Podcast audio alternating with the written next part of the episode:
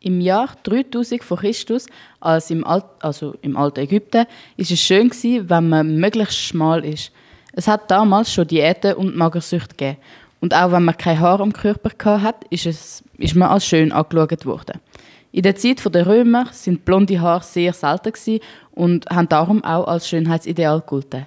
Die Menschen haben sich mit Urin und ätzenden Flüssigkeiten damals die Haare heller gefärbt. Also, wenn man das so nennen kann.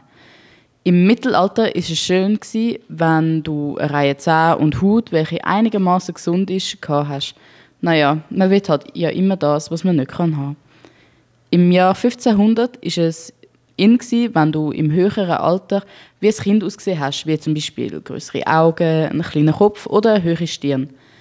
Die einen Frauen haben sich sogar vorne am Haaransatz sich die Haare ausgerissen, damit die Stirn größer wirkt. Und Männer haben sich mit Make-up Haut heller gemacht und sich die Haare wie die Frauen wachsen lassen.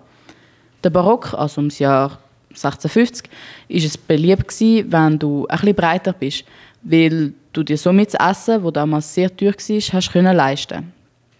Schon etwa 200 Jahre später, im Jahr 1830, hat man nur noch dünne Ärmel und eine schmale Taille. Und ab dort haben sich die Männer auch nicht mehr geschminkt und sind nur noch im Anzug herumgelaufen. In den 1950er Jahren haben viele Schauspieler angefangen, die Schönheitsideal vorzugeben, wie zum Beispiel Elvis Presley oder Marilyn Monroe. Und nochmal sind Frauenkörper mit Rundungen in. Gewesen. Ein Jahrzehnt später schon ist es schön gewesen, wenn man eher schlank und sportlich ist, aber trotzdem volle Lippen hat. Heutzutage ist ein flacher Bauch und Rundungen ein Schönheitsideal, also schon fast unmöglich.